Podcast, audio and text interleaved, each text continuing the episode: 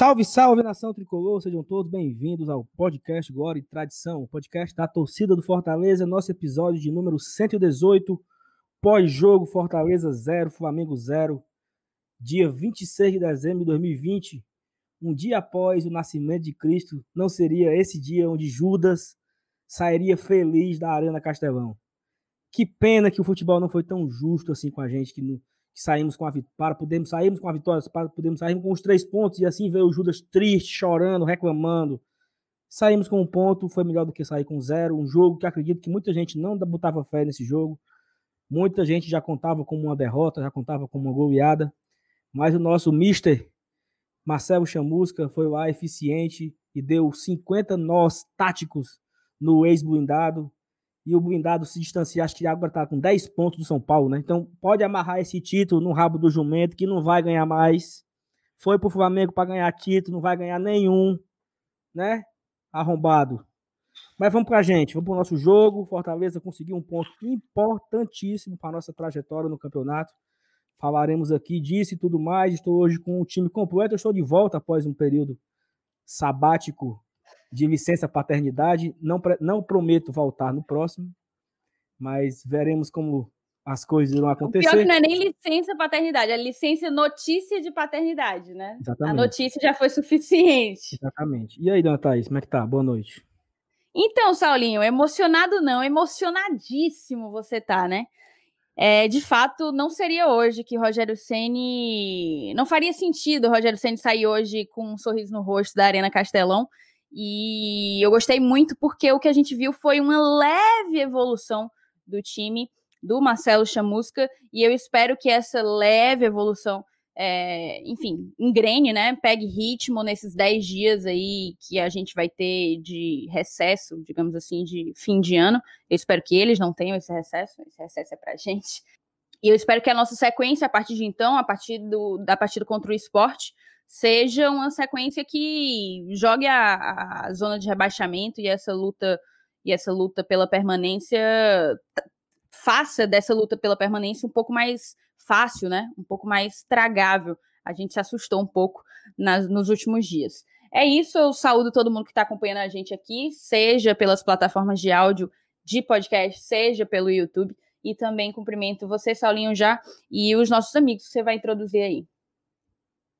Eu, eu queria passar para o Felipe agora. Felipe, assim, sua fala inicial a respeito sobre a evolução do time. Eu acredito que a mudança de postura né, foi, muito, foi muito notável hoje. Então, boa noite e bem-vindo, Felipe. Boa noite, Saulo. Novamente é uma honra estar aqui presente, né, junto com a nossa amiga Thaís, nossa amiga Lenilson. E, cara, poxa, que bom foi ter visto Fortaleza com atitude hoje. Acho que essa foi a palavra. Deu orgulho, sabe, no final do primeiro tempo. Eu me senti muito, muito orgulhoso do time porque os caras estavam com sangue no olho, cara. Sério, eu não sei se foi justamente o jogo ser contra o, o nosso ex-treinador, né, o Rogério, que a galera pegou e se motivou. Tipo, se comparar com o clássico, se a gente for fazer uma breve comparação, Fortaleza não teve a atitude de querer vencer aquele jogo. A gente podia olhar pro. Até no primeiro tempo mesmo, terminou o primeiro tempo, a gente, poxa, o Fortaleza não jogou nada.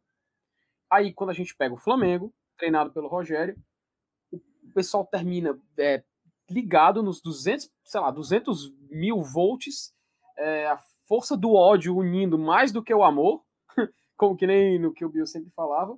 E, cara, uma coisa, só um detalhe também, que hoje fizeram de tudo para contrariar o homem, né? É, tipo, ele não gostava de música, de som de torcida eletrônica no estádio, teve. Ele queria molha, gramado molhado, não teve gramado molhado. Teve até uma cena em que ele passou a mão no chão do gramado assim para reclamar, mostrando que não tava. Meu amigo, tu não, tu não pertence mais a esse mundo aqui, não, cara. Te vira. Vá, vá, vá, se, vá se lascar, pô. É, acho que essa é a melhor palavra mesmo de se falar. Mas é isso aí, cara. E foi muito importante a gente ter tido essa postura hoje. Falando mesmo assim do time agora. Porque mostrou que dá pra gente acreditar nesses caras. Dá pra gente confiar que a gente pode conseguir sair dessa situação de desse, essa onda negativa que eu não sei o que aconteceu, mas. Como, que nem diria aquele jogador João Paulo, não sei se vocês sabem quem é, que eu não sei o que aconteceu, se aconteceu, não tô sabendo, mas a verdade é isso que aconteceu, gols, jogadas lindas, etc. Pronto. É exatamente isso. É inexplicável o que estava acontecendo. Pelo menos hoje deu pra gente dar uma confiança e a gente acreditar que a gente pode mudar essa situação. Enfim, passar a voz aí pro Elenilson e passa gente. E aí, Elenilson, Dantas, o bonitão. pois é, cara. Assim, é, a gente a gente tava com uma expectativa danada para esse jogo, né? A gente pode até dizer que é uma expectativa até certo ponto negativa, né? Muita gente diz assim, pô, hoje perder de pouco seria até aceitável. Aceitável. É verdade, mas assim, cara, que pontinho importante. Ponto importante não só para o campeonato, é, não só para a tabela, assim, matematicamente falando, mas principalmente pela sequência. Até porque o nosso, o nosso próximo jogo, esse sim, é um jogo que a gente tem que levar muito a sério, mais do que esse de hoje. É um confronto direto, né? Que, que a gente vai ter lá na Ilha do Retiro, um jogo difícil, fora de casa. Mas que a, esse ponto conquistado hoje contra um time que luta pelo título, ele pode, ele pode dar aquela exatamente aquela aquela confiança que faltava, né? Porque a gente vê o Fortaleza jogando é, para frente, até criando algumas chances. E uma das coisas que a gente mais bate, que a gente mais reclama, é finalização. Né? É, durante todos esses últimos jogos, a gente tem reclamado de ter perdido muitos gols. E hoje não, a gente não reclama disso, por quê? Porque a gente enfrentou um adversário muito mais, é, podemos dizer assim, muito mais é, é num, num patamar diferente do nosso, que disputa título. Então, a gente soube pisar no chão, a gente soube manter é, a nossa realidade, né? e mesmo assim, a gente conseguiu até jogar um futebol aceitável. E quem sabe poderia até ter ganho um jogo. Então eu acho que esse pontinho de hoje ele tem que ser comemorado. Como a gente está tá vendo aqui que muitos torcedores estão comemorando e até é, as pessoas criticam, né? Dizendo, pô, tá comemorando empate em casa com o Flamengo, pô. Mas pela situação que a gente vinha, pela situação que o adversário tá e pela sequência do campeonato, eu, eu considero que esse pontinho foi de extrema importância. E quem sabe até pode ser o pontapé inicial de uma, de uma recuperação da gente numa sequência do campeonato. É, é assim, só, só, uma coisa, só uma coisa. se para alguns empate com o Botafogo fora de casa é bom, por que empatar com o Flamengo em casa também não é? Pois é. Fica pois só é. essa questão. Infelizmente a gente não pegou o Flamengo do Domenech, né? É, a gente não teve. não tivemos o prazer, né? Segue o jogo. É assim mesmo. Alguns pegam, perdemos Alguns pegam, pegam aqui, mas aqui, adversário cheio de corona. Ah. E assim vai. Sim, sim, sim, E a gente não pode olhar essa partida por si só também. A gente tem que olhar o que é que ela representa dos jogos que a gente vem fazendo e para os jogos que a gente vai fazer. Dos jogos que a gente vem fazendo, a gente já vinha numa sequência muito negativa de pouquíssimos pontos. Então, a gente volta a pontuar. Isso é muito importante. Estar pontuando a essa altura da competição é muito importante. Além disso, tem a questão do esporte, que é um jogo de. Eu não vou nem dizer seis pontos, é um, uma final. É uma final dentro de um campeonato de pontos corridos. Porque eu vou dizer coisa que tá, define. Se, se o Fortaleza vencer o esporte, 1x0 que for, o Fortaleza não cai mais. Isso não zica? Vocês sabem dizer se isso zica, não, gente? Não, não, é, não é zica, não. É questão de, de matemática mesmo. Porque assim, se o Fortaleza vencer o esporte, não, ele, abre cinco, ele abre cinco pontos para o esporte. Então, assim, sabe, é difícil tirar esses cinco pontos em 10 jogos. E... Vai ser cinco pontos, é, faltando só 10 rodadas, exato. 10 rodadas. Ele, ele tá falando cinco pontos pro esporte. Pro esporte. Pro Não- esporte não é nem nem na zona zona. Exatamente. Zona, esporte. Exatamente. Então, esse é o ponto, certo? A vitória do esporte não, não vai garantir o Fortaleza matematicamente. Nós, faremos, nós já estaremos com 34 pontos. Mas a distância que nós abriremos para esse esporte já é uma distância, entre aspas, segura para o que falta de, de jogos. E só completando o que vocês falaram, a importância desse empate é o seguinte: na segunda-feira, ou foi na terça, não lembro, né? Nós tivemos um protesto lá no PC. E um protesto até então pacífico, né? Teve um, um incidente lá fora com a polícia, mas entraram, conversaram com os jogadores, com o presidente, até vazou um áudio aí. Eu até pensei em colocar esse áudio no, no Spotify pra galera ouvir, né? É, acelerado e tal, pra poder ouvir aqui no podcast. A Na semana do do protesto Natal! seria um negócio bem, bem curioso. Mas assim, eu acho E que, eu acho mesmo, que é, esse jogo 19 hoje, minutos, ele dá uma resposta para isso também.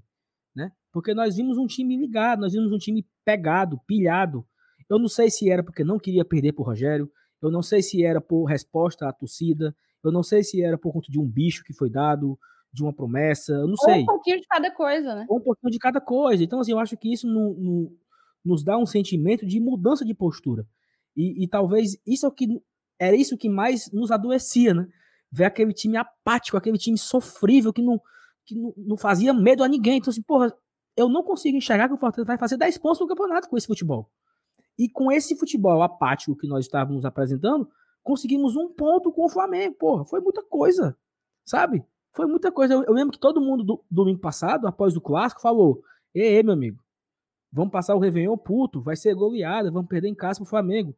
E eu até falei aqui, é né, uma profecia muito fuleira que eu fiz aqui, e o Bira me cortou, que nós passaríamos o Natal aperreado. E eu disse, não tem perigo. Claro que ele falou quando o, desgraçado ainda estava aqui ainda. Se ele tivesse aqui, acho que certamente nós não passaríamos esse sufoco que estão passando hoje. Mas virar a noite de Réveillon, virar o ano para 2021, após esse empate com o Flamengo, nos dá um pouco de esperança para o que vem aí, né? É, pô, enfim, vamos entrar no jogo, já fomos aqui 11 minutos de ladainha. Dona Thaís, fale um pouco sobre a escalação, o que é que você achou? Se você acha que essa mudança de postura do Chamusca foi o necessário, né? Escalação de acordo com o adversário, não simplesmente fazendo é, a receita de bolo que ele vinha fazendo que não vinha dando certo. Então, é exatamente isso. Saulo. Eu acho que é exatamente isso. Talvez hoje uma coisa que marque e que a gente tem dito aqui, tanto nos programas do Glória e Tradição, como a gente falou na live que a gente fez na, na última segunda-feira, é que faltava ousadia. Era como se o trabalho do Chamusca fosse um trabalho covarde, que não tivesse coragem de fazer diferente, de tentar uma, uma ideia nova é, de, ele buscava sempre aqui, ali aquela segurança das ideias do Sene ou aquela segurança de uma substituição que tira um volante para colocar outro, um atacante para colocar outro e por aí vai. Muito conservador, né? Muito convencional. E hoje, assim que saiu a escalação, a palavra que a gente viu ali, pelo menos no grupo dos nossos apoiadores, era de ousadia, né? Ele entrou com o João Paulo, um meia de ofício, é algo que a gente não tem. É, que a gente não tem visto muito nos últimos três anos de Fortaleza. O Mariano exerce um pouco essa função, às vezes, quando entra, não tinha tantas oportunidades com o Rogério. O Dodô, na época da Série B, era esse cara, esse camisa 10, e pela primeira vez, salvo engano, não lembro se o João Paulo entrou alguma outra vez de titular, mas acredito que essa tenha sido a primeira, o João Paulo entrou aí entre os 11, né? E além dessa mudança, que para mim é a mais determinante, a gente já teve a mais previ a, a, a, que vinha sendo mais alardeada, que seria a substituição do Juninho, que está suspenso, é, para a entrada do, do Ronald no lugar dele. E a gente viu ali também a dobradinha da lateral, que a gente já tem visto o, o, Chamusca até fazer, não entrando de início, mas recorrendo a esse, a esse artifício, recorrendo a essa estratégia no decorrer das partidas, né? E eu gostei muito. A escalação me deu um pouco de esperança ali naquela uma hora antes da partida, me deu um pouco de esperança de que o trabalho pudesse surtir algum efeito. E de fato, para mim, surtiu. Eu vi evolução. E para mim é o que importa nesse momento, entendeu? Mais até do que os três pontos, porque não dá para você sair da água para o vinho. Eu vi muita gente ainda falando, ah, tipo, desmerecendo esse um ponto conquistado e, e dizendo, falando das deficiências do time, que são inúmeras, que ninguém aqui tá esquecendo, elas existem e a gente tá aqui para falar, a gente vai falar disso, da, Mas aí, da, parece, aí, da baixa produtividade só, ofensiva disso. Só um parênteses entre aí.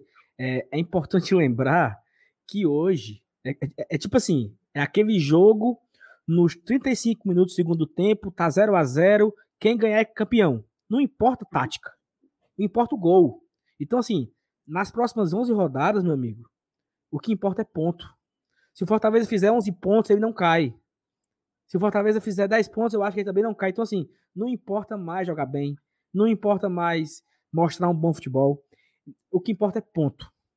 Ponto. Um ponto o Flamengo hoje é fundamental. É o que importa pra gente não, não cair. Cara, e assim, eu queria até voltar, Thaís, me perdoe. Eu queria voltar aqui que eu vi muita gente criticando, muitas pessoas na, no Twitter, nas redes sociais, cobrando posicionamento, cobrando críticas à diretoria, cobrando porra louca, dedo no cu e gritaria, esse tipo de coisa. E, e eu lembro que, assim, por mais que eu, que eu seja supersticioso, eu fui um cara super coerente quando o Fortaleza estava em sétimo e todo mundo enlouquecido rumo ao Libertadores, rumo ao Libertadores, que porra de não cair. E eu sempre pregava, pessoal, foco nos 45 para a gente não cair e focar na série 2021. Então, assim, eu não posso ser incoerente com a minha própria postura.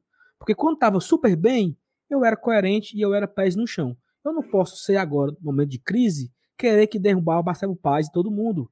Até ontem o Marcelo Paz era o melhor presidente da história do clube.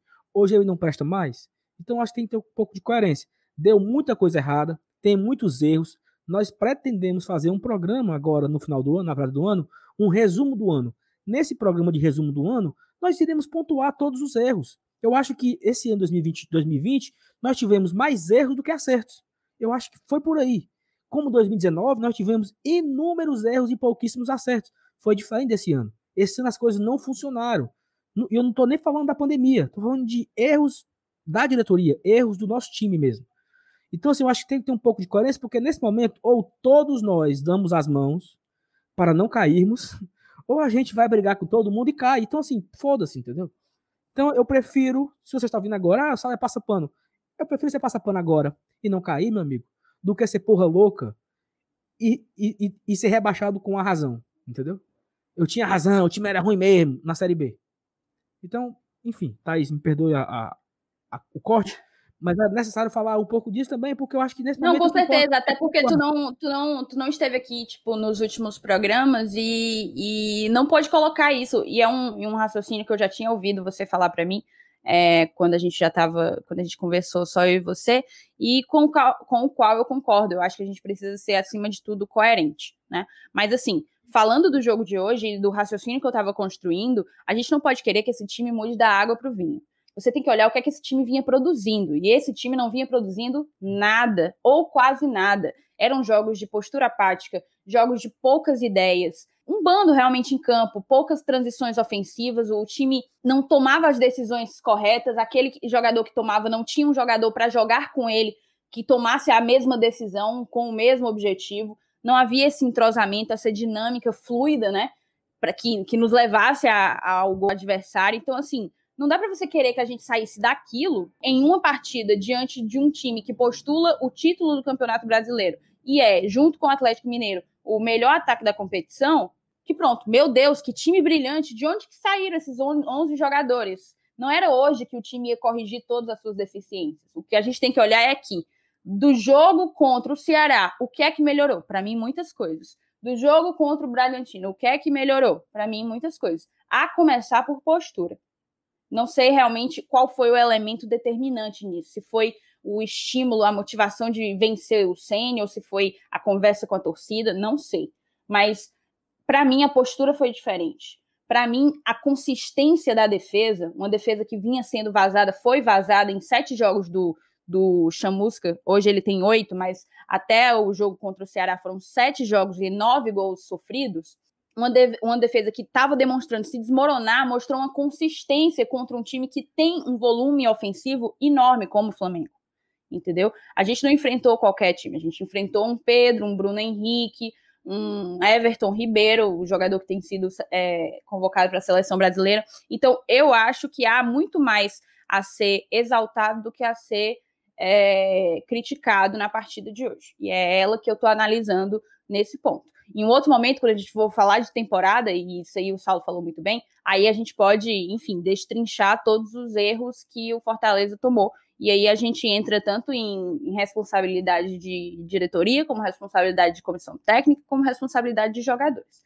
Enfim, passando assim adiante, o que eu acho é que o contexto que a gente está vivendo ter encarado um ataque como o do Flamengo e ter demonstrado uma solidez, uma disciplina e uma consciência, acima de tudo, uma consciência tática de posicionamento, o Fortaleza ter demonstrado isso faz com que a própria defesa do time ganhe confiança, o próprio o time como um todo ganhe confiança para as partidas que, que vão se seguir. Essa é a minha primeira análise aí a partir da escalação e a partir do que eu pude ver de, de mais evidente, assim, tanto no primeiro tempo como no segundo, mas principalmente no primeiro tempo.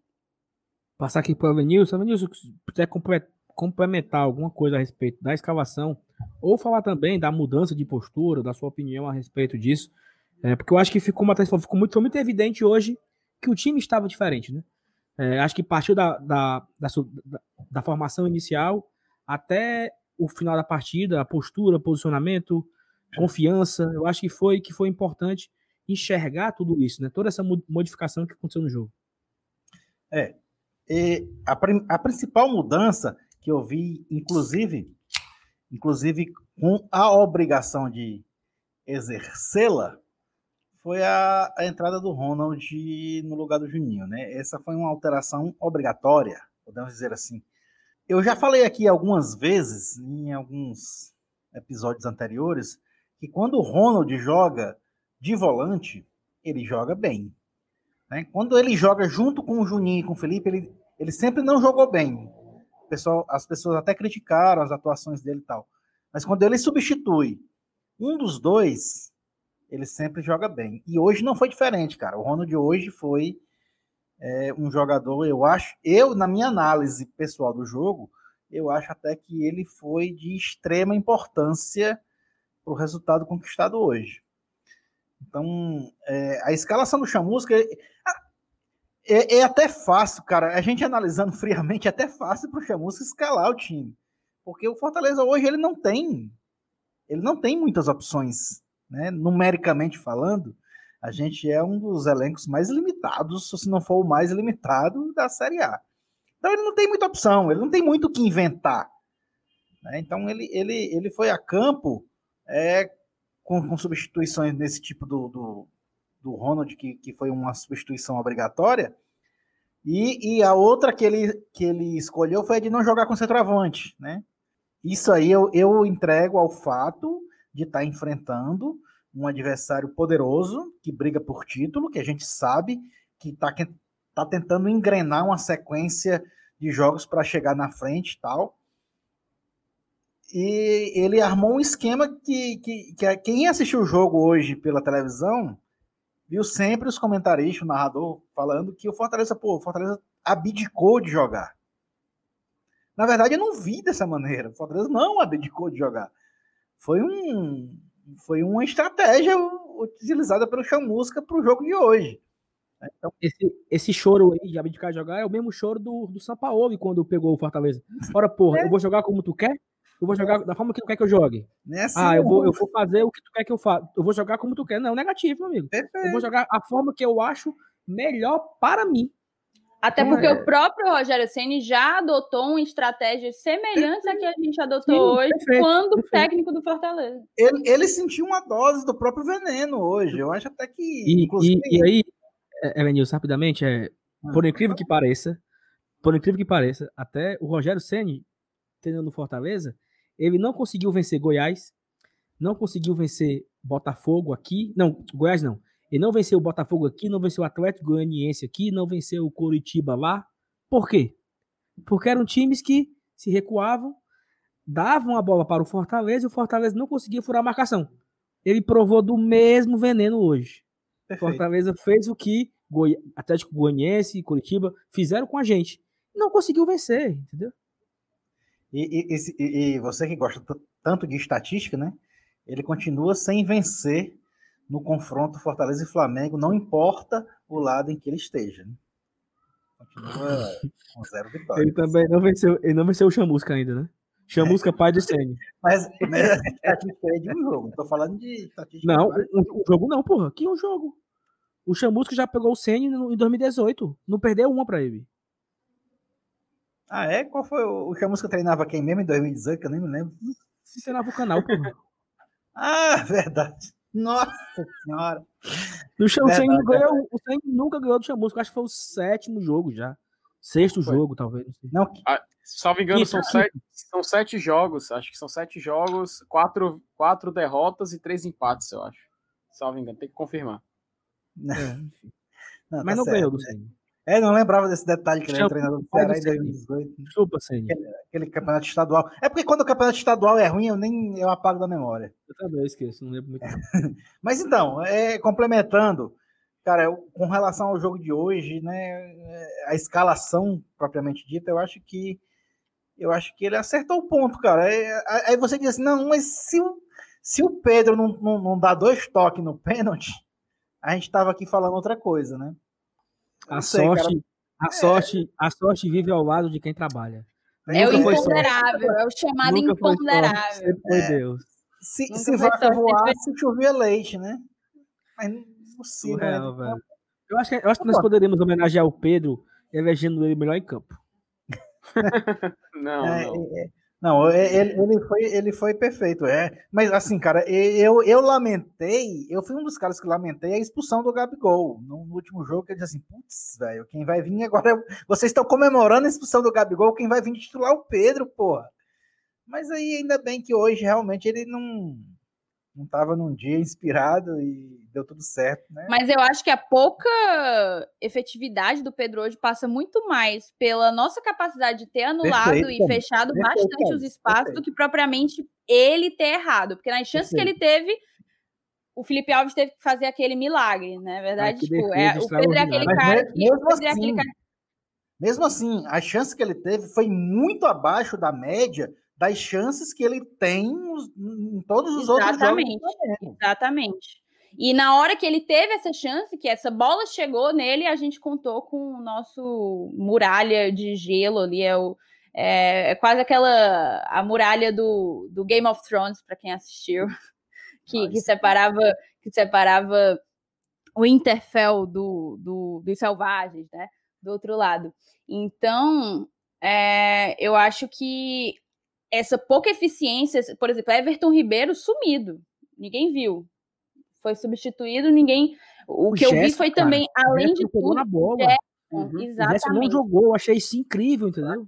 Além de tudo, eu vi em vários momentos encaixes individuais de marcação muito colada, a gente não dava espaço, a gente estava junto com, com o jogador do Flamengo, rente, acompanhando, cercando o tempo inteiro para não dar esses espaços, para não ceder, porque esses espaços seriam aqueles que eles iam conseguir, enfim, utilizar na velocidade, tem toda aquela coisa de campo também. Eu não acho que isso influi nem contribui quando você tem uma ideia, um esquema de jogo óbvio. Você pode ser favorecido por aquilo, mas deixar de ganhar por causa de um, de um campo que não foi molhado é, é conversa realmente para é choro de perdedor, digamos assim, né? E eu acho que a gente foi muito bom, muito bom anulando por completo o Pedro, que é um eu... jogadorzaço.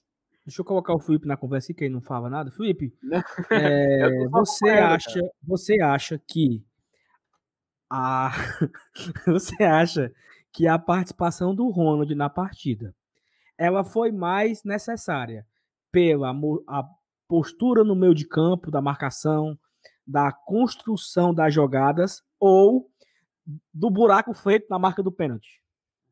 Qual foi a, a maior importância do, do Ronald em campo hoje? Saulo, nas minhas anotações aqui, eu tinha deixado um tópico para falar do Ronald. Coincidentemente.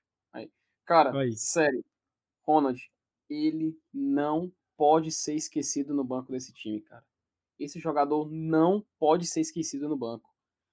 Ronald é bola, cara. Ronald é muita bola. A gente jogou com muita. Com, a gente, eu até falei, a gente jogou com muita honra no primeiro tempo, mas foi porque a gente foi muito aplicado e muito se deve ao Ronald. Eu confesso, até lançar um, um tópico aqui, que eu não sei se vocês vão querer conversar sobre, que eu não senti falta do Juninho hoje. Nem pra cobrança de falta senti falta dele. Ele, eu nem lembrei do Juninho durante a partida em um momento em que teve uma cobrança de falta que eu pensei, poxa, quem é que é o nosso cobrador de falta mesmo? Eu lembrei, caramba, é o Juninho. Vale, é mesmo, o Juninho nem tá jogando. O Ronald, a gente sempre falou, acho que a gente falou aqui umas, algumas vezes, que ele tem umas características que lembram o Felipe. Mas ele tinha alguns atributos que o Felipe não tem, e o Felipe tem alguns atributos que o Ronald não tem. Hoje teve um certo momento em que o Ronald pegou a bola, ele estava ali na intermediária esquerda do campo e ele precisou inverter um jogo, a bola, para o outro lado. Acho que, salvo engano, para o Gabriel Dias receber. Ele olhou, pensou em chutar essa bola e não chutou. Principalmente porque ele sabe que ele não tem essa qualidade de virar o jogo com uma bola muito distante. Isso é o que o Juninho tem. O que foi que ele fez? Ele pegou a bola, carregou, carregou, carregou, até encontrar o jogador e poder dar um passe com mais certeza. Atualmente, cara, analisando os jogos que a gente tem daqui para frente, eu vejo o Ronald jogando no Fortaleza. Eu não vejo o Juninho. Mas o que o Chamusca decidir, eu tenho certeza que vai ser daqui para frente algo que eu não vou dizer que vai ser previsível, mas eu vou dizer que pelo menos agora ele tem a opção de escolher um jogador que a gente sabe que vai jogar muito bem e vai representar em campo. Porque eu não me recordo, acho que teve uma partida em que o Ronald não foi muito bem no Fortaleza.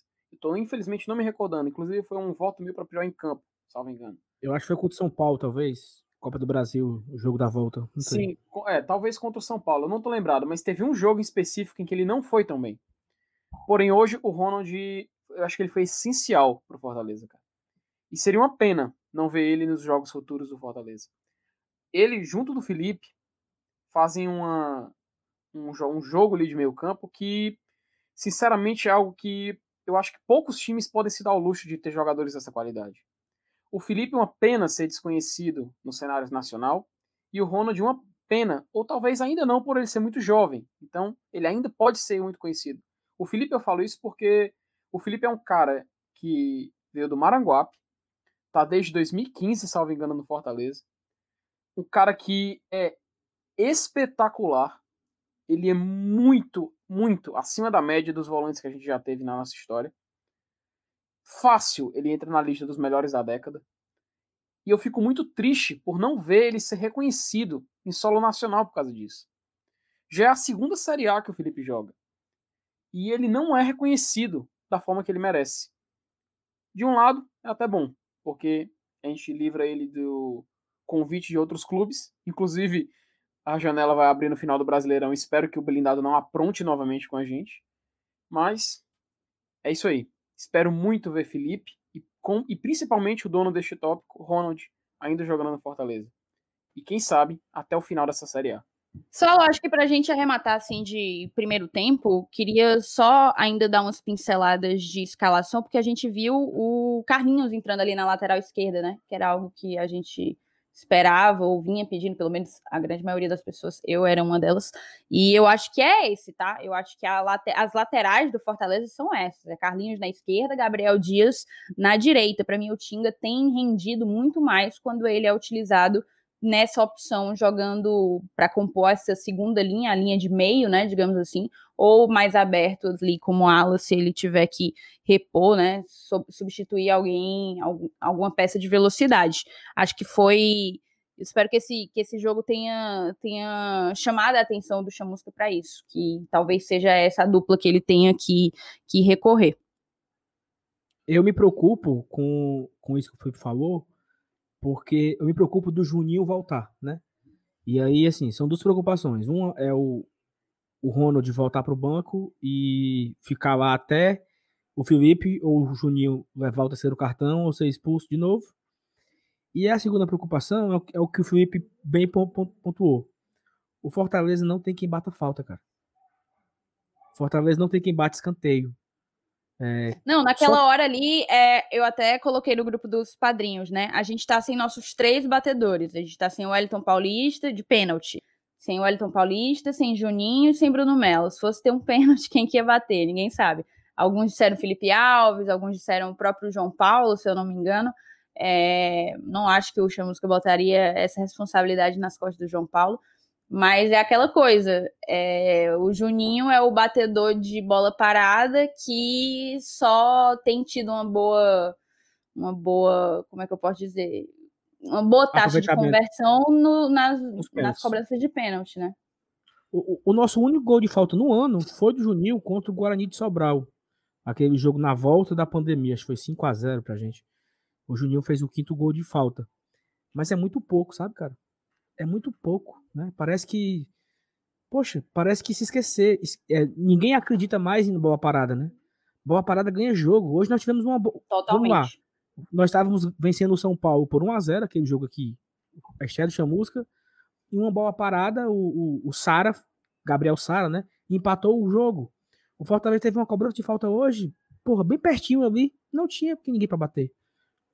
Nós não aproveitamos esse momento de cobrança de falta ao nosso favor. Eu acho isso inadmissível, colocar tudo nas costas do Juninho. Porra, quem diabo é Juninho, cara, para ser o, o do bola parada, entendeu? E aí, Felipe, essa é, é, essa é a desculpa que usa.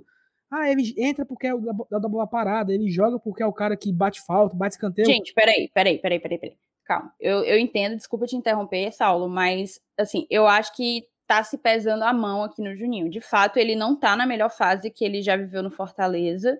De fato, eu concordo que o Ronald joga muita bola, mas eu não acho que o Juninho é um jogador dispensável nesse nível para o Fortaleza, mas, até pelo que ele agrega na construção de jogo. Mas eu, eu, eu, acho que ele é dispensável nesse momento atual. Ele não vem bem em campo. Ele não vem bem no jogo dele. Por exemplo. Mas assim, quem que vem, né? Não, ok, não, mas, é pega, porque, mas pega. também os números dele, os números dele meio que enganam, cara. Isso é, é uma verdade engana, também. Engana. Juninho é rei do SofaScore, mas é, é, tudo enganação que eu vi. Ó, pega o gol que o Lima fez, certo? Pega o gol que o Lima fez, 1x0, gol do Ceará. Uhum. O Ronald parou a jogada num, num, corpo no Everton Ribeiro. É isso que faz, cara. O Juninho, o Juninho ficou cheirando o Lima até a rede. Por que, que o cara não tromba? Por que, ele não. Sabe? E o Juninho é rei disso. O Juninho é rei disso. É aquele marcador que fica só cercando. Sabe, então, assim, sabe, eu... quem, sabe quem fez isso também hoje? Carlinhos. Carlinhos. Teve um momento que o Gerson pegou a bola. Geralmente, Exatamente. se fosse o Bruno Melo ali, ele não ia, ele ia tentar marcar a bola, a passe futuro. O Carlinhos, ele simplesmente jogou o corpo para cima do Gerson. para impedir cara. mesmo ele Nem de passar. levou. Nem pois é. levou. E parou a jogada. E não foi gol, cara.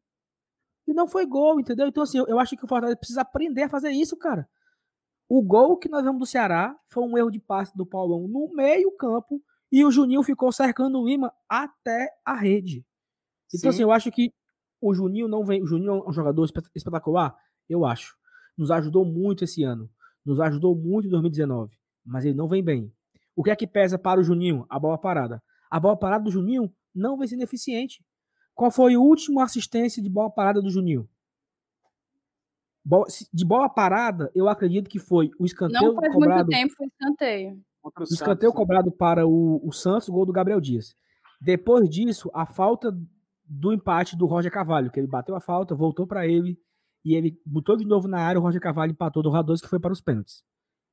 E fez o gol de pênalti contra o Bragantino, de empate, né? Mas assim, de assistência, de ser fundamental, assim, ele é importantíssimo nessa função. Não acho. Então eu acho que o Ronald pede espaço, pede espaço. Fica lá, o lado do Felipe joga contra o esporte. Se jogar bem, joga contra o, não sei quem depois do esporte, não lembro quem é agora. Grêmio. Joga depois, Grêmio, depois é o Inter. Acho que é Inter Grêmio, não? Ou é Grêmio e Inter, não sei. Eu acho que o Grêmio é primeiro. Enfim, enfim, acho que eu, me preocupa do Ronald voltar para o banco no próximo jogo e o Ronald só voltar a ter a, ter a opção de, de jogo se um dos dois levar o terceiro cartão amarelo ou ser expulso. Eu acho que é muito pouco para o Ronald, né? Até porque é um menino jovem que o Fortaleza vai comprar, ou se não comprou já, é um, é um ativo nosso. Então precisamos que esse nosso futuro ativo seja visto. Né? Jogue. O Juninho já é um cara de 33 anos. O Ronald tem 22, 23, entendeu? Enfim, eu acho que caberia deixar o Ronald ter mais oportunidades. Principalmente pelo jogo de hoje. E assim, o Ronald estreou como titular também contra o Flamengo, tá? No jogo da ida. Foi a estreia do Ronald de titular. Ele estreou contra o Flamengo como titular. E fez uma boa e partida. Fez um jogão. Exato. Nós perdemos ali por um detalhe, por um capricho do Rogério. Nós perdemos aquele jogo. Porque se o Rogério quisesse sonhar com o um empate, nós teríamos empatado o jogo. O Rogério, Olha... Rogério mudou o time, botou, botou lá o, o Maradona Vasquez para jogar e tal, e tomamos a, o, o, gol no finalzinho. Né? Vai, olha, que, olha que poético. Rogério descobriu o Ronald contra o Flamengo. Tomara que o Chamusca tenha descoberto o Ronald também contra o Flamengo, né? Perfeito, Felipe. Perfeito. Perfeito. Beleza, eu, a gente está aqui já com 40 minutos de pós-jogo e eu acho que podemos passar a falar de segundo tempo e de alguns problemas, né? Nem tudo foram flores nessa partida, óbvio. Ao mesmo tempo que a gente demonstrou essa solidez na, no nosso sistema defensivo, a gente continuou no 0 a 0 continuou com uma baixíssima produção ofensiva. Óbvio, ninguém esperava que o Fortaleza fosse ter uma chuva de chances é, diante do Flamengo, não tivemos, mas eu tenho visto que, além dessa dificuldade de, de criar essas chances, quando elas existem, quando elas se, se materializam diante dos nossos olhos, é, a gente não tem sido capaz de tomar a melhor decisão. Aquele lance do David, que é como se é como se ele ficasse nervoso, é como se ele simplesmente se embananasse, desse um bug na cabeça dele e ele não conseguisse decidir o que fazer ali com a bola, quando na realidade o objetivo era o gol, era chutar o gol, e isso ele não conseguiu fazer, a gente acabou tendo que recomeçar a, a, o lance do zero, não deu em nada, enfim. Eu acho que um outro momento que a gente conseguiu uma bola lançada já no segundo tempo, o Romarinho foi buscar lá no limite ali do, do corredor esquerdo o Oswaldo vinha correndo mais atrás, o Oswaldo que entrou no segundo tempo, que era para estar tá com maior gás, assim, né, para acompanhar as jogadas de contra-ataque. Eu acho que, de uma maneira geral, todos os nossos atacantes eles estão devendo. Devendo, eu nem chego a dizer na questão física, porque eu não estou aqui para exigir do Oswaldo entregar mais do que talvez ele consiga, mas na, na capacidade de, primeiro, ter uma qualidade na finalização e, segundo, ter uma boa capacidade de decisão. É o mínimo que se espera que um time que não consegue produzir tantas chances quanto o Fortaleza, ele consiga ser, no mínimo, no mínimo, um time que decide bem na hora que está diante de uma grande chance. A gente chutou quatro vezes ao gol, salvo engano, o Flamengo chutou duas, mas eu arrisco dizer que as duas chances do Flamengo de chutes ao gol foram bem mais perigosas do que as nossas quatro, porque eu não consigo lembrar de quatro chutes ao gol assim de grande perigo, com exceção daquela falta lá do Jackson, né? Que o Neneca fez uma defesa, o Jackson bateu ali aquela falta no, no final, na reta final ali do segundo tempo. Mas eu lembro das chances do Flamengo, da defesa do, do da claríssima chance que o, que o Pedro teve e que o, que o Felipe Alves defendeu. Então eu acho tá que tem faltado muito isso Fortaleza. O Felipe Alves pegava o pênalti, tá? Quem, quem matou o Felipe Alves foi o desvio do, do, próprio Pedro, do próprio pé do Pedro. Porque o Pedro ia bater lá no lado direito e o Felipe Alves ia buscar. Então só... Pois é, eu não sei, mas de fato, a trajetória da bola, a bola foi girando, né? Ela foi girando totalmente sem, assim, nitidamente com desvio, digamos assim. Ronald Mito. Não, é, é boato, boato de que ali ele cavou um buraco de minhoca. Você caía dentro do buraco e brotava lá na praia do Leblon, numa espreguiçadeira, tomando um chamate com comendo um biscoito Globo. Dizem isso. Não, não, não pulei no buraco para conferir. O, o, o, o, cara o cara escavacar o buraco na marca do pênalti, fazer com que o outro que vai bater escorregue Só ele merece na marca do pênalti. Uma coisa, a, a transmissão toda hora querendo mostrar esse lance, aí foi pegar um lance de 2017 para dizer que. Não, meteram até o Thiago meteram Neves no meio. O que, o o Thiago não, Neves? Não. Che não, não, o pobre do Thiago Neves, não. Vagabundo. Thiago, mas, é nada. Mas, é, mas nada a ver aquele lance, velho. De que ano eles foram tirar aquilo ali? Nem lembro mais. 2013 aquilo? 2014? 17, 17. Aí ah, tá. É, foi uma Copa do Brasil. Mas se não me engano, foi final. Daí, foi final. o, problema, problema, se, se, aquele gol foi irregular, problema o que, que o Nada, tem a ver com isso? Cara, o erro aí depois, eu, te pergunto, eu te pergunto, quantos replays a gente teve na, no lance do buraco e quantos replays a gente teve na defesaça do Felipe Alves? É. Zero. A gente, a gente só viu o replay do lance lá e não se voltou não, mais eu, a falar. E eu vou dizer para você aqui. É, não, eu não, eu não, vou entrar nessa polêmica, eu vou mudar. Mas sim, eu vou, eu vou falar uma coisa aqui. Amanhã o Tadeu Schmidt vai frescar no Fantástico com isso. Amanhã no Esporte Espetacular vão frescar com isso. Segunda-feira no Globo Esporte vão frescar com isso. Porque tudo que se faz contra o Flamengo vira mídia, assim, uma coisa absurda. Tava passando o jogo agora, São Paulo e Fluminense, e mostrou o replay do buraco. O que é que tem a ver, cara? Flamengo e é, Fluminense São Paulo Aí, no meio do jogo, olha só, teve uma polêmica lá no Castelão. Vamos olhar lá como é que foi. Que é isso, bicho? Macho, eu, isso, isso, macho, isso, isso, isso, tu sabe, tu sabe qual, qual é a coisa mais chata disso tudo? Que o pessoal do Premier ainda mostrou lá um, um, lance em que o. Ah, olha aí, ó. O jogador. Eles falaram volante Gabriel Dias, né? Tipo, nem se dá o trabalho de saber que ele tava jogando de lateral falando. O volante Gabriel Dias invadiu a área antes. Tem que mandar voltar. Caramba, cara. Tipo.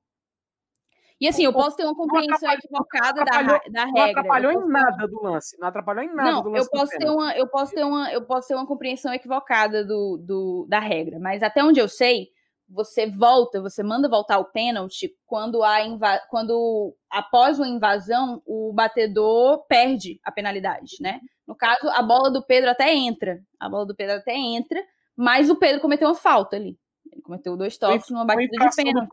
Foi fração do próprio exato, batedor, né? Exato. Então, assim, não tinha nem que a Nadine Bastos ter que vir trazer e passar por essa vergonha, esse papelão. Vamos se economizar, meu povo. Fim de ano batendo aí na porta, o povo ainda querendo pagar mico. Já, que dia é hoje? 20, 26 de dezembro? 26 de dezembro. Já, já Cara, deu, meu povo. A, a, infra, a, infração, a infração que o Pedro cometeu, mesmo sem querer, foi uma infração. Né?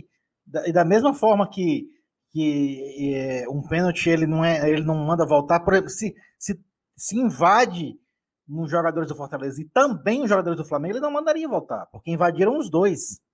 Então, teve uma infração cometida pelo jogador do Flamengo. E essa infração decidiu o lance. É que eu tava, não tem que mandar voltar. Isso que eu tava pensando na hora é o seguinte, cara, imagina uma final de campeonato, assim, um, um jogo mata-mata, tem um pênalti nos 49 do segundo tempo e a pessoa comete uma cagada dessa. Mas é, é pelo amor de Deus, é muita sorte, né? Assim, foi muita sorte nossa, porra. Né? Foi assim, absurdamente. Da mesma forma que o Jackson, não é que o Jackson foi cabaço, porque eu acho que seria gol, né? Se o Pedro domina ali, o Pedro tinha feito gol. Eu acho que seria gol do Pedro. Eu também acho Jackson... que se ele tivesse inteiro na jogada, ele Sim, tinha é. feito gol. O Jackson foi muito prudente ali, porque era a última chance que tinha, e aí não pode ser expulso, né? Porque não pode ter duas penalidades. Então, foi assim, ó. Ia ser gol, trocou por um pênalti que o cara perdeu, né? Foi assim, inacreditável, inacreditável, inacreditável. Mas que bom. Mas assim, Thaís, tu falou uma coisa já, que nem tudo são flores, e para complementar, é, até para o Evanilson falar também um pouco, o Fortaleza não faz gol, né, cara? Então a gente já. Nós fizemos um gol contra o Bragantino de pênalti. Nós não fizemos gol contra Corinthians e contra Goiás. Não, não fizemos contra Corinthians, fizemos contra Goiás, ou seja, nos últimos cinco jogos, fizemos dois gols, um de pênalti. Um gol contra o Goiás, que foi uma jogada do Everton Paulista, né? Uma jogada de pressão e um gol de pênalti contra o Bragantino. Eu acho que é o grande desafio do Chamusca. Claro, se nós não perdermos os próximos 11 jogos, nós não seremos rebaixados. 42 pontos eu acho que dá para salvar. Se não tomar gol, não perde. Então, mas eu acho que seria muito sofrimento, né? A gente empatar 11 jogos, né? Acho que não, acho que não é nem possível. E para vencer precisa fazer gol. Então isso me preocupa, né? O nosso ataque está fraco, os nossos atacantes não estão rendendo. O David parece que depois que teve a sua noite interrompida, teve o seu coito interrompido, o David se perdeu, né? Na, na, na sua própria, na sua, não sei lá, na sua própria loucura, né? O Yuri não, não pôde jogar hoje. O Yuri também não, não, não vem bem, né? Não, não vinha bem na substituição do Oswaldo. Hoje eu gostei muito do Romarinho, cara, sabe? Hoje o Romarinho muito, também gostei muito. Romarinho pra mim foi um destaque. O Romarinho foi um super destaque da partida de hoje. Desafogo ali no meio. Perfeito. Eu não gostei muito do João Paulo. João Paulo, acho que o jogo chegava nele, dava uma cadenciada, dava uma parada. Eu acho que nós precisávamos hoje, nesse jogo, nesse estilo de jogo que tínhamos para hoje, precisávamos de velocidade. E aí, quando chegava no João Paulo, o jogo dava uma travada. Sempre que chegava, quando eu chegava no Tingo. São Paulo ele é um jogador mais cadenciado. O Chamusca até fala na, na coletiva que isso pode ser uma questão também de ritmo. Foi o primeiro jogo que ele jogou mais minutos, que ele entrou como titular e etc. Mas eu, particularmente, gostei das intervenções dele, acho que ele pode agregar. Ele deu uma virada que eu achei muito, muito bacana, assim, importante da gente ter um jogador com esse tipo de recurso. E eu acho que com o tempo, se ele ganhar em intensidade, ele pode ser muito útil. Inclusive, foi esse, essa uma das perguntas que a gente fez, o Glória e Tradição, na coletiva do, do treinador Marcelo Chamusca, né? Mas eu, eu, eu acho que, eu acho, eu acho que pela entrevista. Ele falou justamente isso, diz aí, Elenius. Eu acho que pela entrevista do Chamusca no começo do jogo, ele disse que colocou o João Paulo para dar mais movimentação eu não sei se ele gostou muito do que ele viu, não, tá? É, eu acho que a movimentação que, que ele esperava, tudo bem. A gente está falando de um, de um confronto, talvez o confronto mais difícil que a gente tenha dentro de casa, que foi o Flamengo. Mas eu acho que em termos de, de participação no jogo, para movimentar o meio-campo, para dar mais mobilidade, eu acho que E eu acho que ele não, não satisfez o que o treinador queria, não. Pois é, em resposta à nossa pergunta, o Chamusca fala que o João Paulo é tipo um 10 raiz, né? Que organiza ali o meio-campo, que distribui, etc. Eu não sei se isso ele quis fazer uma defesa do jogador, ou justamente uma, uma forma dele justificar esse jogo mais cadenciado, ou se de fato ele gostou do que ele viu, ou se era aquilo que ele estava esperando, também não sei, posso até concordar com, com o Elenilson. Eu gostei de algumas intervenções, mas concordo que falta intensidade para o jogador. É, vou passar aqui para o Felipe. Felipe, o que é que você achou das substituições que foram feitas hoje, né? Nós falamos já sobre as mudanças de postura, escavação, formação e tal. Só para relembrar, né? O, Fortaleza substituiu. Entrou o Oswaldo no lugar do João Paulo, junto com o Elton Paulista no lugar do David, foram as duas primeiras substituições. Logo após, ele coloca o Maradona no lugar do Gabriel Dias, com o Gabriel estava com quem, meu Deus? Com Cãibra, foi, Vinícius? Acho que foi Cãibra, né? Que Sentiu que... ali um pouco é, e a gente desconfia que seja Cãibra, né? Espero que, eu, espero que eu esteja inteiro contra o, o como o popular cachorro de peruca.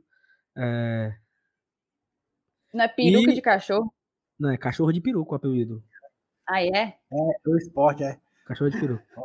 É, e por último entrou Derley e Berg Show saindo Ronald e Romarinho.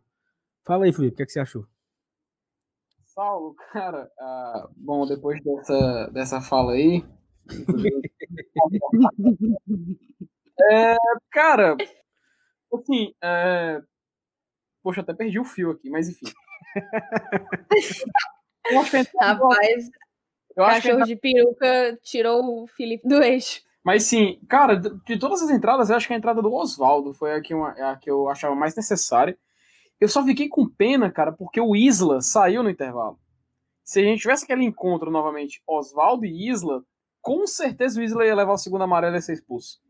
E acho que até que o, o Inominável, antigo blindado, ele tirou sabia o Isla também. Disso, já, ele já sabia disso. Ele sabia que o Oswaldo mais cedo ou mais tarde ia entrar no jogo. E, ele e o Romarinho estava caindo bastante pela esquerda também, justamente. Sim, exatamente. E, sido... e, o Isla deveria ter sido expulso. Isso, Sim. isso, exatamente. Na própria falta em cima do Romarinho, se eu não me engano. Foi em cima o, ju, o, ju, o, ju, o juiz foi muito covarde, cara, de não querer dar o outro amarelo e expulsar ele ali. Foi muito covarde, isso sim. Mas de todas as entradas, cara, a do Mariano Vasquez foi uma que eu, como a gente já falou, meio que não entendi ainda o que o Chamusca entende dele.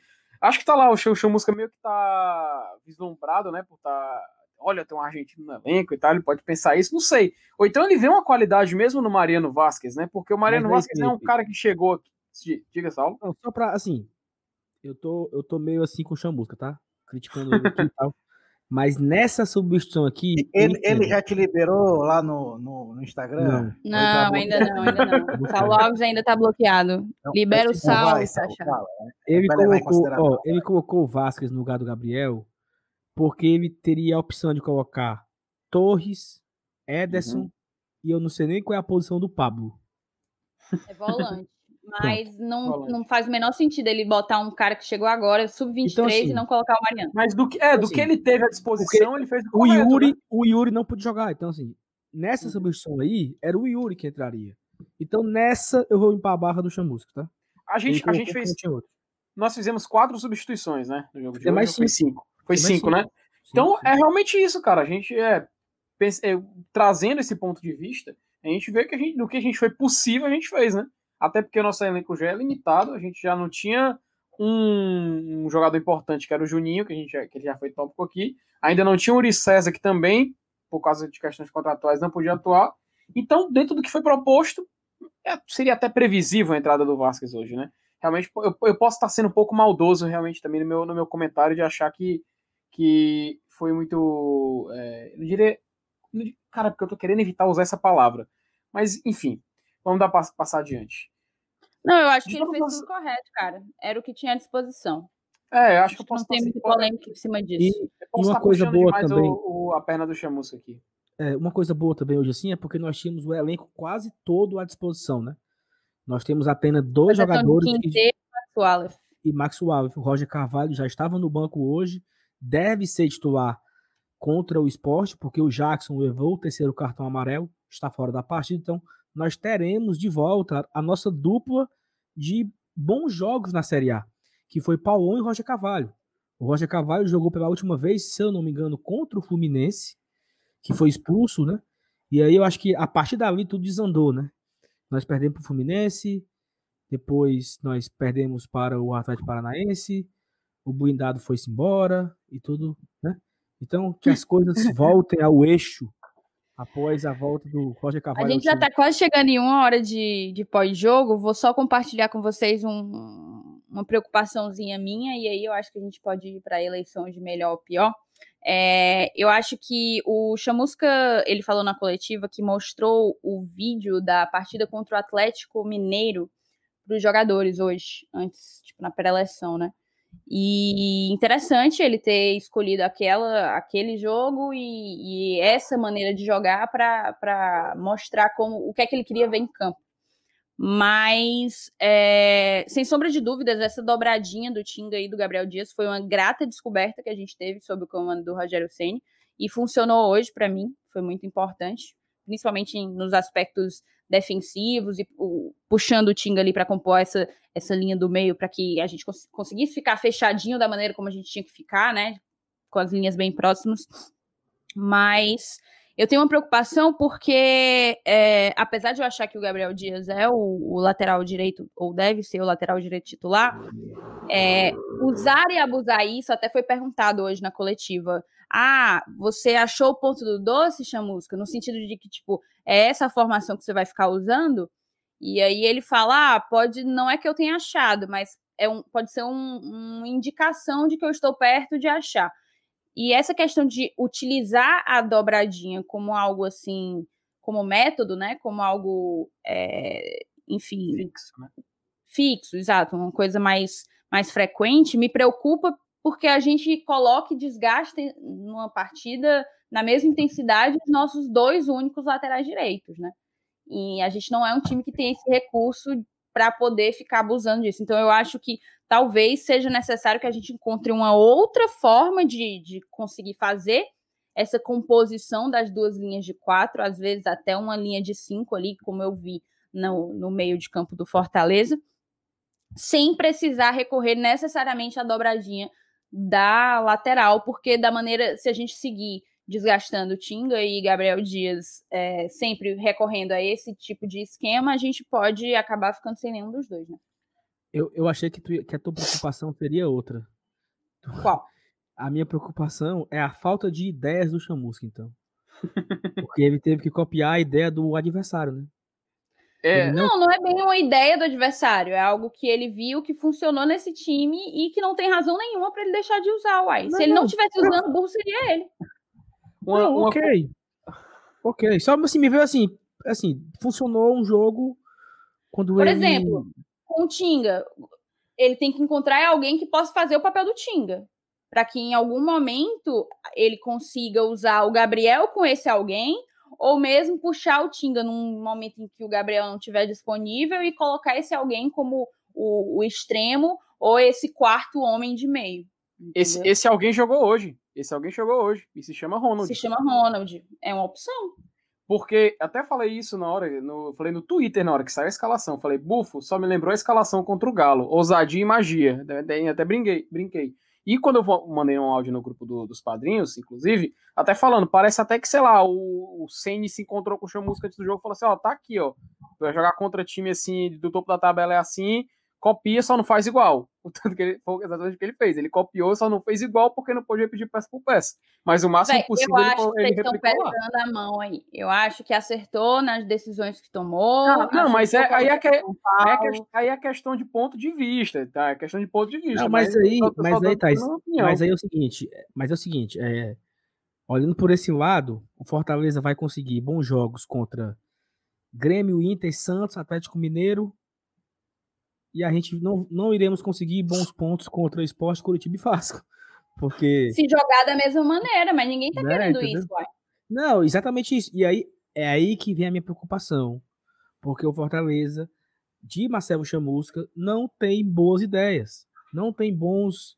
Não tem, defini, não tem definido o seu estilo de jogo que funcione. Um estilo de é jogo que dê certo. É isso que me preocupa, mas eu já Eu falei desse- desse concordo, eu podcast. concordo com você, mas aquela coisa, a queda do Chamusca, ela tinha que ter existido. Se ela teria que ter existido, eu nem cheguei a fechar a questão, assim, eu não consegui firmar uma opinião com convicção sobre. É, ela tinha que ter acontecido, se tivesse que ter acontecido, no dia seguinte à derrota do clássico. Mesmo Hoje, depois de um empate, Não, com hoje, certeza. depois Não, de um com empate com o certeza. Flamengo, ele não vai cair. Então, abraçamos o Marcelo Chamusca e Sim, esperamos que, sim, sim, a partir do sim. que ele viu hoje contra o Flamengo e com esses 10 dias que ele tem aí, essas ideias possam surgir, né? Só, só um detalhezinho importante aqui antes de fechar o programa. No programa Central do Apito, foi falado que o lance do pênalti do Pedro, novamente sendo comentado, óbvio, né? Disseram que tinha que voltar. Eles falaram isso. Só que, é bem lembrado pelo o Daniel Brown, que é. Inclusive eu sigo ele, ele me segue lá no Twitter, que é torcedor do Botafogo, do canal Brown Fogo. Ele falou que esse lance aconteceu com o Botafogo no primeiro turno esse lance de bater o pênalti tocar na mesma perna e a bola entrar. Só que, quando aconteceu com o Botafogo, o mesmo central do apito falaram que ninguém marcava isso, então não precisava voltar. Boa noite pra todo mundo. Passa adiante. Só isso mesmo. Não, mas Vamos peraí. essa eleição Peraí, de peraí, peraí, peraí, Felipe. Tinha que voltar porque deu dois toques ou tinha que voltar porque o Ronald furou o campo? Aí é que tá, Saulo. Aí, essa informação específica eu não tenho como te dar. Até porque eu tô, eu tô só replicando o que o Brown acabou, Ah. o Daniel Brown acabou falando. Então vai Mas só pra você- o Daniel Brown, Vai- então. Mas só pra você ver, cara, como essa, como, como É, essa é, regra nem pelo que eu nem os comentaristas, nem os comentaristas de arbitragem sabem as- com certeza o que marcar aí. é, pe- pelo então, que não eu adianta entendi, ficar o- repli- o- então não adianta ficar replicando esse lance e É, ficar foi- dizendo que ah, foi isso e foi aquilo, se não tem certeza. Não, beleza. Esse lance aí, pelo que eu entendi, foi um, é o mesmo lance que há, há os dois toques e há uma invasão, e aí eles dizem que não tem que repetir porque houve a invasão. Não é isso? Se não me engano, foi um jogo do Botafogo no primeiro turno. É, ele falou contra quem foi, Felipe? Eu não lembro quem, quem foi. Acho que foi contra o próprio Flamengo, salvo engano. Contra o próprio Flamengo no Maracanã. Foi um pênalti aos 55 do segundo tempo, eu acho. Enfim, é, enfim. Eu vou tentar achar aqui a informação Cara, mais, mais clara e, e dar- Houve uma infração, não adianta a gente estar discutindo. É, O Pedro cometeu infração, mesmo Não, e outra coisa, outra coisa. lá, escorregou, Outra foda-se. Coisa. Outra coisa, Vinícius. Já era também, cara. Acabou. Acabou. Não, Passa eu régua. ainda, eu ainda acho que há um buraco de minhoca na marca de cal da Arena Castelão. Você pula lá dentro e brota Aí. no Leblon, bebendo mate com limão e comendo biscoito Globo. Thaís. Pior em Já campo. era. Pior em campo. Nossa. Tá. campo.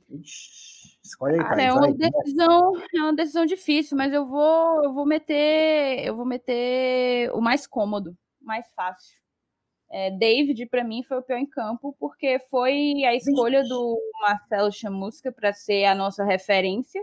É, foi meio que o único homem de frente por muito tempo do, do primeiro tempo e não conseguiu segurar a bola lá na frente, como às vezes até ele consegue, sabe? Eu, eu defendo muito o, o fato de do, do David às vezes não ter as melhores ideias e não conseguir concluir as suas jogadas, mas conseguir segurar a bola do Fortaleza no último terço. E hoje ele sequer conseguiu fazer isso. Para mim, não conseguiu render, não conseguiu produzir nada, não conseguiu aparecer. E para mim, o destaque negativo foi ele, apesar de que eu também não gostei da entrada do Oswaldo. Vai, Vinícius. É, cara, é, é, vai ter que ser alguém do ataque mesmo, né? Porque a gente tá sofrendo tanto no ataque, né? É É o, é o setor que a gente tá mais sofrendo. Mas sorte do Hélito Paulista que ele não entrou hoje. Quer Exatamente. dizer, entrou, até entrou, mas jogou farelinho, não dá pra botar a culpa nele também. Muito menos no Bergson. É, o Oswaldo, a Thaís falou do Oswaldo também. Quando o Oswaldo entrou, ele me deu uma esperança. Disse, Porra, vai, vai ser bom agora. O Oswaldo também não rendeu. O Oswaldo daqui a pouco vai postar uma foto, né? Não foi o resultado que nós queríamos, mas vamos trabalhar dobrado para conquistar. E assim, a próximo mãozinha, jogo- e a mãozinha assim, ó. No próximo jogo vamos conquistar. Amém. Cara, eu, eu por mas, mas mesmo assim, o pior mesmo em campo hoje. Eu vou ficar com o David. Vou ficar com o David mesmo. Vou, vou é, a Thaís, a, a Thaís ela falou aí, aí nós quatro vamos repetir aqui a mesma coisa. Vai, Felipe. É, mas tem, hoje eu acho que não tem jeito. O David hoje não jogou nada. Até, até a força que geralmente ele utiliza, a velocidade, não apareceu nada. Não apareceu nada. Nada, nada. Ba é, Vai nele base, Basicamente eu vou só aqui. Thaís, RT, Lenilson, RT. E Saulo provavelmente RT. Passa adiante. O meu, o meu RT é só para complementar. Falamos aqui que o nosso grande problema atual é o ataque o ataque não faz gol. E hoje nós já elogiamos aqui o Romarinho, que foi um bom atacante, que foi Sim, jogou bem, jogou bem. jogou bem. Então, se o ataque não tá fazendo gol e um atacante foi bem, o outro não foi. Então, David, não tem 4 a 0 O não é de fazer gol, né? A gente sabe disso. É. Melhor em campo, Thaís. Melhor em campo eu tenho três nomes, vai ser jogo rápido, porque eu costumo falar demais, né? Para mim, Romarinho fez uma partidaça. Felipe Alves fez uma baita partida nos momentos em que foi acionado. E o melhor em campo, sem sombra de dúvidas, para mim, nosso querido, estimado, pouco valorizado, subestimado, Felipe.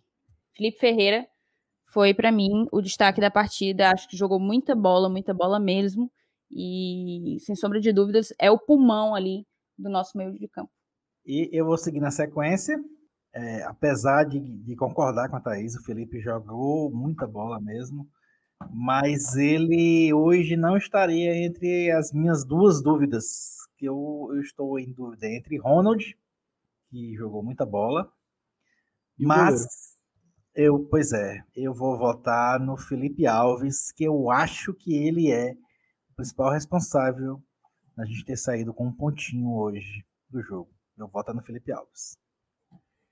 Só lembrando aqui, cara, também citar o nome do Paulão. Eu achei que ele foi bem, cara. Ele, deu, ele teve um momento que ele teve duas decisões erradas ali, mas no apanhado geral, cara, ele foi na bola, se jogava, pulava, não tava nem aí. Precisou dar chutão, dava chutão, precisava subir a marcação, subia. Como falei, teve dois lances, lancezinhos que ele acabou um pouco fora do tom, mas no geral, na apanhada geral, eu acho que o Paulão também merece ser citado. Mas... Paulão ganhou quase tudo que disputou de duelo, assim, né? Duelo no chão, uhum. assim, ele ganhou as três que ele disputou e aéreo, de uhum. cinco disputadas, ele ganhou quatro bolas. Uhum, exatamente. E, poxa, os dois Filipes foram muito bem. Tanto o Felipe Alves como o Felipe, o Felipe Oca. Mas eu vou ter que seguir, cara, com. Poxa, que ingrato, viu? Que ingrato desse de Felipe Felipe Alves.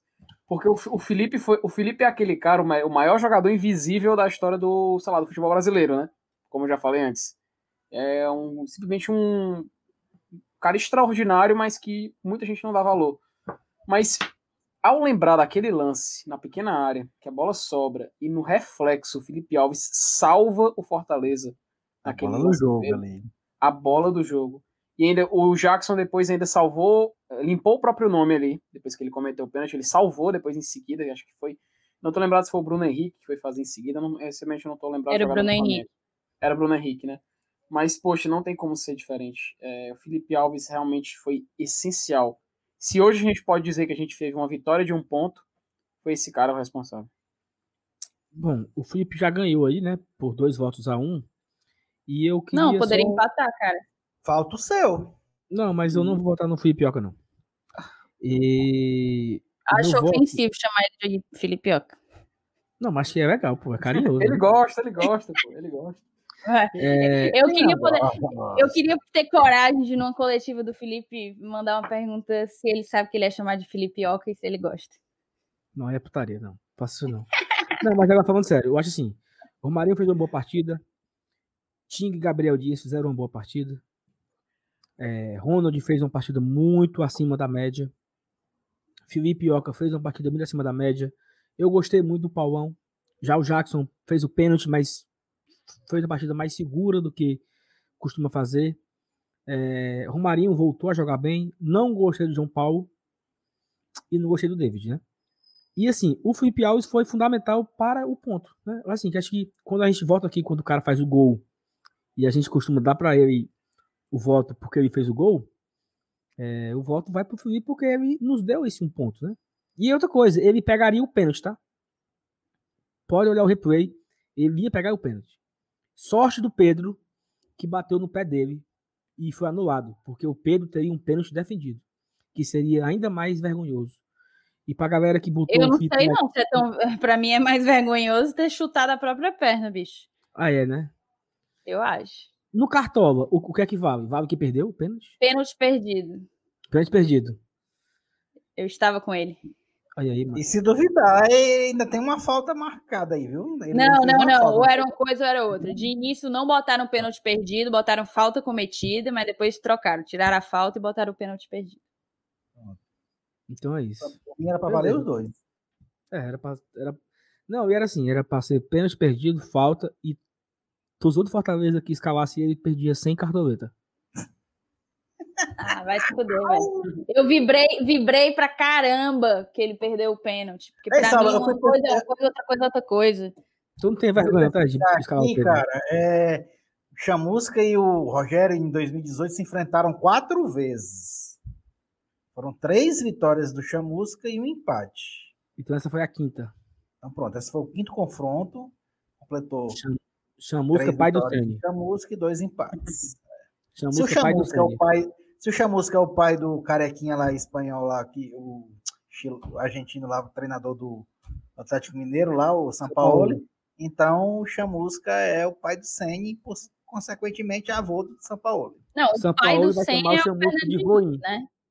O pai do Senna é o Fernando Diniz. O, É o. Chamusca pode ser o tio. Pode É. ser a mãe. Tá certo, vai. O, o São Paulo vai chamar o Chamusca de voinho, né? Então. Por aí. Há um ponto lá com voinho.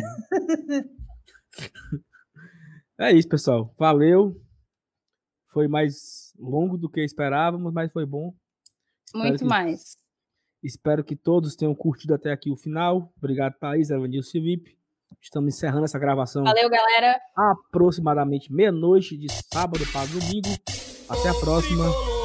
Saudações tricolores. Falou. Saudações. Tchau, tchau. O tricolor, oh, oh, tricolor, oh, oh, tricolor, oh, oh, tricolor,